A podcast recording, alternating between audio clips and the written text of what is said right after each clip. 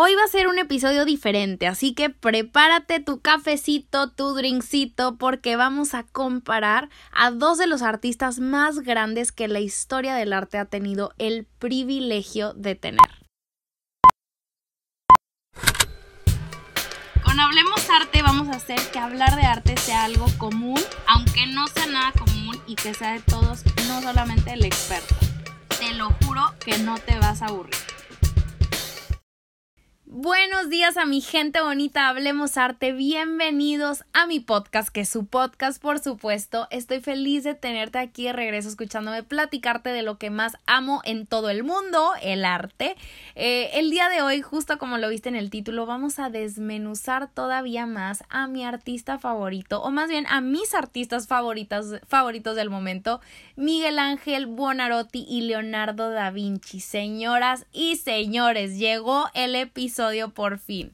Pero quiero antes decir que si te perdiste el episodio pasado, te recomiendo ampliamente que le pongas pausa a este y vayas a escucharlo por allá, eh, porque te doy ahí todo lo que necesitas saber de Miguel Ángel y en, en, yo creo que en dos anteriores hablo de Leonardo por completo, ¿no? Ahí les digo absolutamente todo de la vida de estos artistas, cómo llegan a ser tan reconocidos y en el episodio de hoy nos vamos a adentrar más en su relación con eh, entre ellos dos, ¿no? Como son archienemigos, son, se odian, se detestan, son competencia. Quiero que los comparemos para ver qué tiene uno que el otro no, o qué fue lo que pasó para que se llevaran de las greñas y básicamente darles una verdad detrás del mito. Va a ser un episodio corto, eh, no vamos a profundizar tanto en el tema, pero no le quita lo bueno. Aquí les voy a dar un chismezón que no te vas a querer perder. Aparte que mañana, ya sabes, como todos los jueves, va a haber nuevo video en mi canal de YouTube, que me encuentras como Hablemos Arte. Quiero que vayas a suscribirte inmediatamente si amas este podcast y este Hablemos Arte tanto como yo lo amo. Em, va a ser un video increíble y estoy bien, bien emocionada porque escogí otro formato. Ya ven que les estaba haciendo análisis de obras, nada más de una obra, ¿no? Bueno, ahora es un video de tres obras, tres análisis rápidos y les doy como información básica que tienen que saber de tres obras de Miguel Ángel que no te puedes perder por nada del mundo, ¿no? Así que bueno, una vez dicho esto, ahora sí, corre y se va corriendo con los dos personajes más importantes de la historia, del renacimiento, del arte, de todo. Leonardo da Vinci y Miguel Ángel Buonarroti. Son unos personajes llenos, llenos de eh, emoción, rivalidad, de drama y, y fue, fue encontrar información de este tema fue un poco complicado, por decir poco. La verdad es que batallé muchísimo hasta que se me prendió la brillante idea de abrir mi libro favorito que se llama La historia del arte por Ernst Gombrich. Este libro lo recomiendo muy muy seguido y, aprovecho este episodio y que usé eh, como referencia este libro para recomendárselos una vez más. Es un libro gigante con información valiosísima. Viene todo, todo, todo lo que buscas de la historia está ahí. Está muy fácil de entender, es muy, muy largo, pero es una Biblia. Entonces es para cuando tengas una pregunta del Renacimiento, abres el capítulo del Renacimiento. Y tienes una duda del arte prehispánico y ahí va a venir. Y quieres saber del arte moderno, ahí está todo. Así que bueno, eh, quiero hacer énfasis en que siempre vale la pena en invertir libros, en invertir en libros eh, de este, de este calibre, que son buenísimos y no pasan de moda, ¿no? Así que bueno, se los quiero dejar ahí como dato. Este episodio está basado 100% en ese, en ese libro, en el capítulo 5, que es el Renacimiento. Este, por si alguien quiere profundizar más por allá, ahí va a estar. Pero bueno, Roberta, ¿por qué decides juntar a estos dos artistas en un solo episodio? Si son tan diferentes, ok, estuvieron en el Renacimiento, pero ¿qué tienen que ver? Pues aquí te va el por qué. Estos dos artistas, gracias al universo, coincidieron en la misma época, en la misma ciudad y compartieron la misma pasión por el arte. Fueron los genios y las maravillas más maravillosas del arte renacentista y su aportación es como la de ningún otro para la historia del arte, me atrevería a decir. Leonardo da Vinci, que es el ejemplo perfecto de un hombre renacentista, sabemos que aparte de artista era un todólogo, ¿no? Era un escultor, geólogo, astrónomo, matemático, científico, filósofo, arquitecto, inventor, lo que se te ocurra, ese compadre le movía. Y Miguel Ángel, por lo contrario, fue un pintor fue un escultor, arquitecto, anatomista. Igual de sorprendente, aunque menos que Leonardo, porque pues yo apenas si le muevo al arte y párale de contar. Entonces, bueno, estos dos artistas súper diferentes, se enfocaban en áreas diferentes. Leonardo era muy misterioso de acuerdo a sus aprendices y Miguel Ángel por el otro lado tenía un genio de la patada. Él sabía que era un dios y que todo lo que tocaba prácticamente lo convertía en oro tenía dinero y fama gracias a todas las obras que hacía y quienes se las encargaban, por supuesto, aunque dicen que tuviera cierta fama y dinero que era, era ser ostentoso, ¿no? Pero bueno, tenemos a dos personalidades muy distintas. Aquí es donde podemos empezar a analizar y comparar a, a Miguel Ángel y a Leonardo. Son muy parecidos pero muy diferentes. Y aquí va, aquí va, aquí va, aquí va. Estoy emocionada. Este, ok. A Leonardo no le gustaba estar en un taller o tener un taller para que cualquier persona pudiera ir a encargar un cuadro, ¿no? Porque recordemos que aunque Leonardo pintaba, él no se dedicaba 100% a la pintura. Se sabe que, pues como les digo, Leonardo le movía a todo, entonces él estaba muy... Eh, era más de investigar y de saber el porqué de las cosas. Y aparte, Gracias a esto que se dedicaba a otras cosas, se sabe que muy a menudo dejaba de cumplir encargos que le estaban haciendo clientes, o sea, que los empezaba, pero por X o Y razón no los terminaba, los dejaba sin terminar aunque tuviera clientes esperando porque decía que él era el que decidía si se terminaba, si se entregaba o lo que sea, ¿no? Entonces, imagínense el aferramiento de este compadre. Aquí podemos notar un poco de su personalidad medio yo hago lo que yo quiera, me vale que me estén pagando, yo bye. Contreras, pero a la máxima potencia. Entonces, bueno, esto que no termina sus obras no nos debería de sorprender porque como ya lo platicábamos en el podcast que le dedicamos a él, eh, Leonardo tiene muy pocas obras para empezar y muy pocas que están acabadas. Pero ahora sí, quiero que empecemos a comparar obras de Leonardo y de, Miguel Ángel. Porque si nos damos, si nos empezamos a dar cuenta y analizar estas obras de Leonardo, que les voy a dar algunos ejemplos para que las busquen en Google, si no saben de cuáles hablo, San Juan Bautista, por ejemplo, que es la del señor apuntando hacia arriba, ya saben, con el dedo índice, que es la del meme, ya saben cuál, la de este men.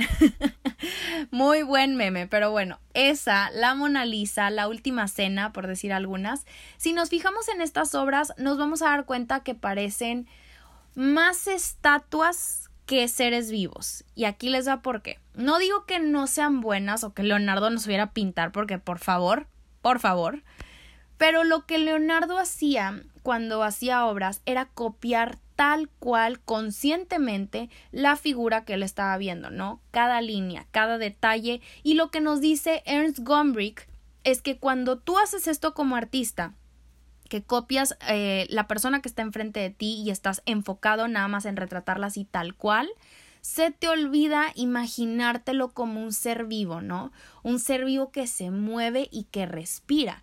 Y es por eso que vemos, por ejemplo, los personajes de la última cena un poco más tiesas si lo comparamos con la capilla Sixtina de Miguel Ángel. Quiero que de verdad se vayan a Google o bueno, en mi última publicación les voy a poner estas dos obras para que las vean a la perfección.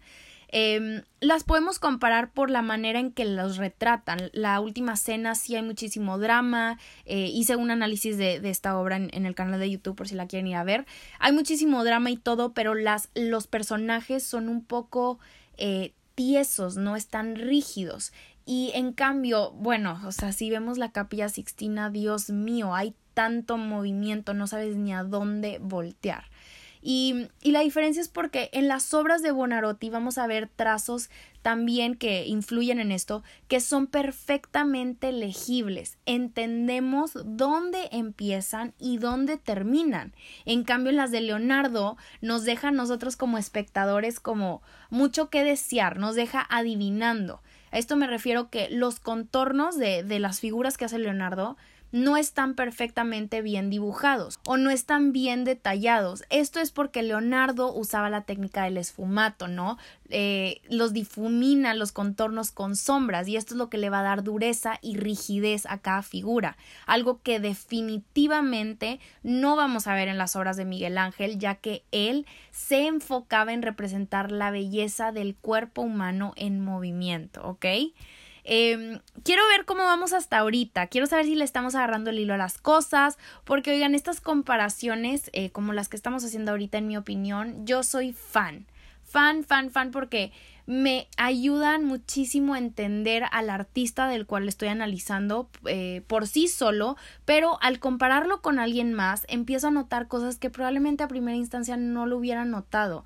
Eh, creo que cuando hacemos una comparación de artistas, vemos qué es lo que los hacen diferentes y después de, de, ahí, de ahí puedes arrancar para saber qué es lo que te gusta más, ¿no? Con esta comparación que les digo de los contornos, por ejemplo, como el esfumato de Leonardo hace las figuras un poco más rígidas, si las comparamos con las figuras de Miguel Ángel. Ahí tú puedes decir, ¿sabes qué? Yo me enfoco muchísimo más en, en, en la manera en que Leonardo pinta, me encanta el esfumato, me encanta esta profundidad que le da a sus obras, o sabes que no, de plano lo que yo estoy buscando es un poco más de, de detalle y de color y de movimiento, bueno, te vas a ir por Miguel Ángel, ¿no?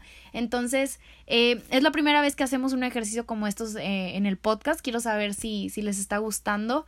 Eh, bueno, les voy a subir una publicación a mi Instagram para, para, para, que me comenten lo que han pensado. Así que bueno, se termina la pausa, vamos a continuar eh, con nuestros últimos puntos. Miguel Ángel era 23 años más joven que Leonardo. Y si hablamos de arte, Miguel Ángel hizo más a su edad que Leonardo, porque aunque Miguel Ángel tuvo una formación en el taller de Domenico Ghirlandaio a los 13 años, lo platicamos en el podcast, y Leonardo en el taller de Verocchio a los 17, a Miguel Ángel no le gustaba estar ahí, ¿no? Porque por más que él aprendiera a dominar a la perfección el dibujo o que sus ideas fueran eh, desarrolladas de manera perfecta de acuerdo a las leyes del arte, Em, él tenía una idea muy, muy diferente a lo que era el arte, ¿no? Eh, era muy distinta a lo que pensaban sus contemporáneos. Entonces él se empieza a dedicar a estudiar obras de grandes maestros como Donatello, como Masaccio, em, esculturas de los griegos y los romanos que gracias a los Medici era que Miguel Ángel podía tener acceso a ellas. Y en cambio, Leonardo sí se dedicaba a la pintura, pero aunque no fuera, no su fuerte, se dedicaba a otras cosas, como lo platicamos al principio, ¿no?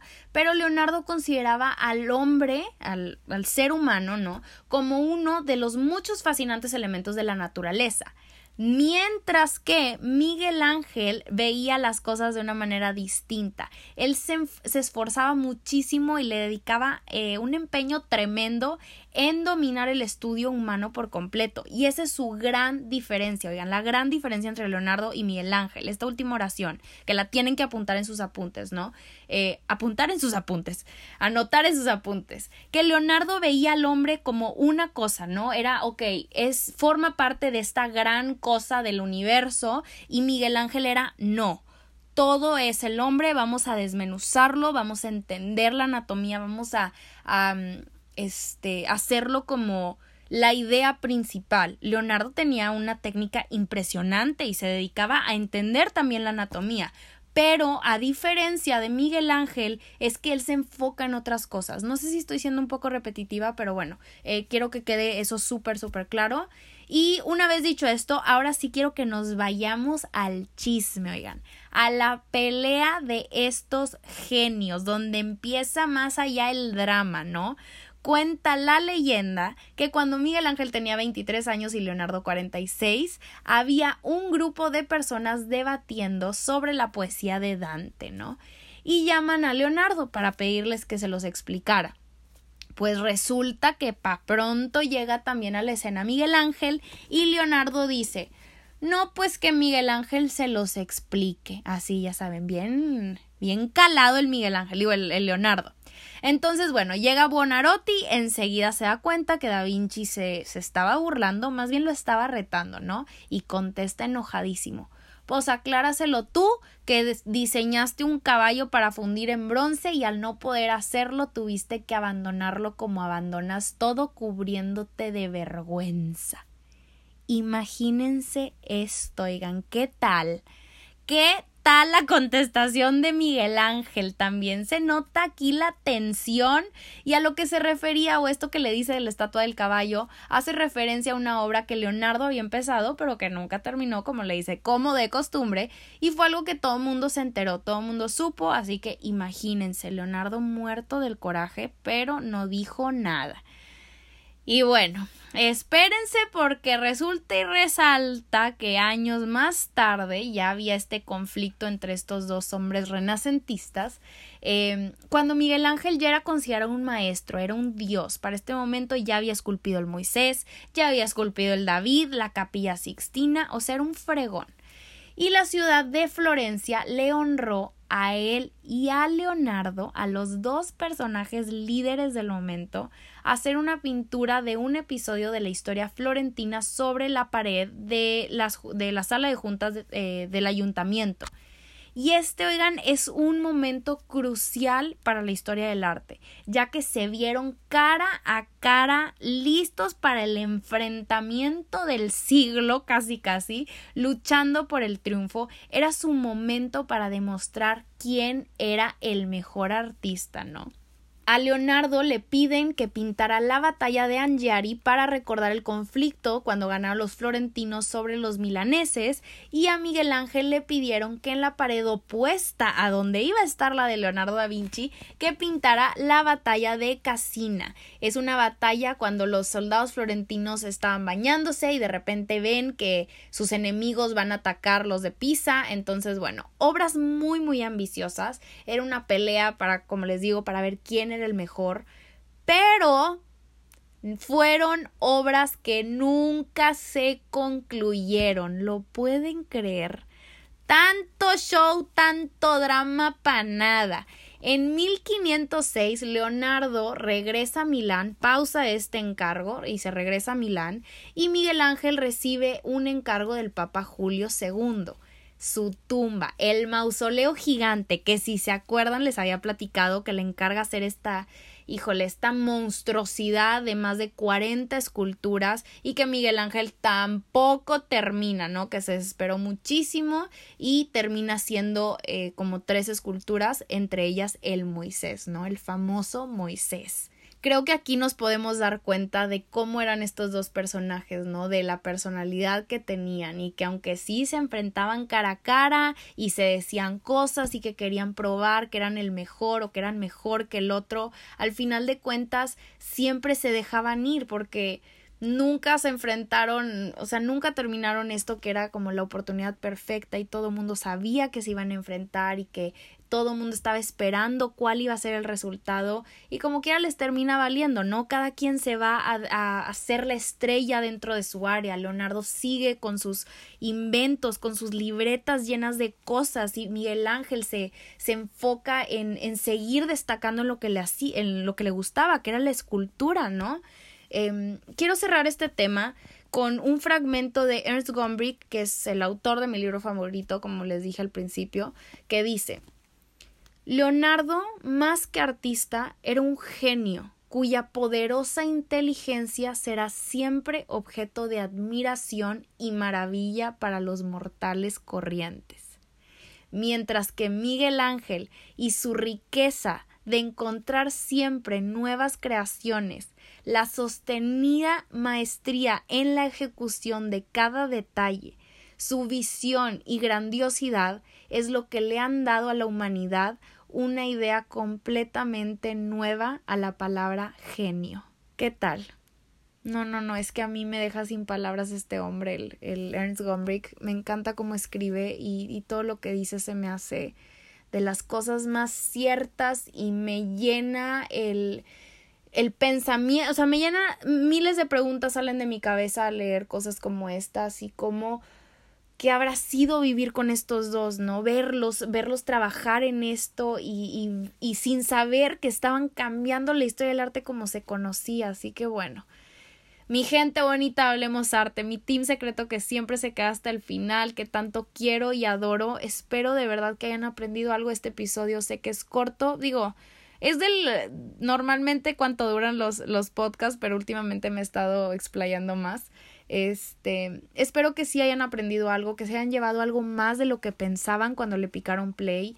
Leonardo para mí eh, fue un hombre indiscutiblemente brillante pero destacó más en papel 100%. Sus innovaciones, sus ideas, su, su capacidad para ver más allá es, es increíble. Pero Miguel Ángel también fue un artista completo, alguien que le dedicó su vida entera en demostrar lo que un hombre renacentista era capaz de hacer. Y yo creo que lo logró. Así que muchísimas gracias por haber llegado hasta esta parte del episodio. Espero que les haya gustado y que mañana vean el video que les tengo analizando tres obras de Miguel Ángel en el canal de YouTube. Estoy muy emocionada por eso también. Así que bueno, los espero por allá, los espero en, en el Instagram de Hablemos Arte para platicar más de esto a profundidad. Y bueno, les mando un abrazo muy muy fuerte donde quiera que estén y ya saben que como siempre, Hablemos Arte la próxima semana.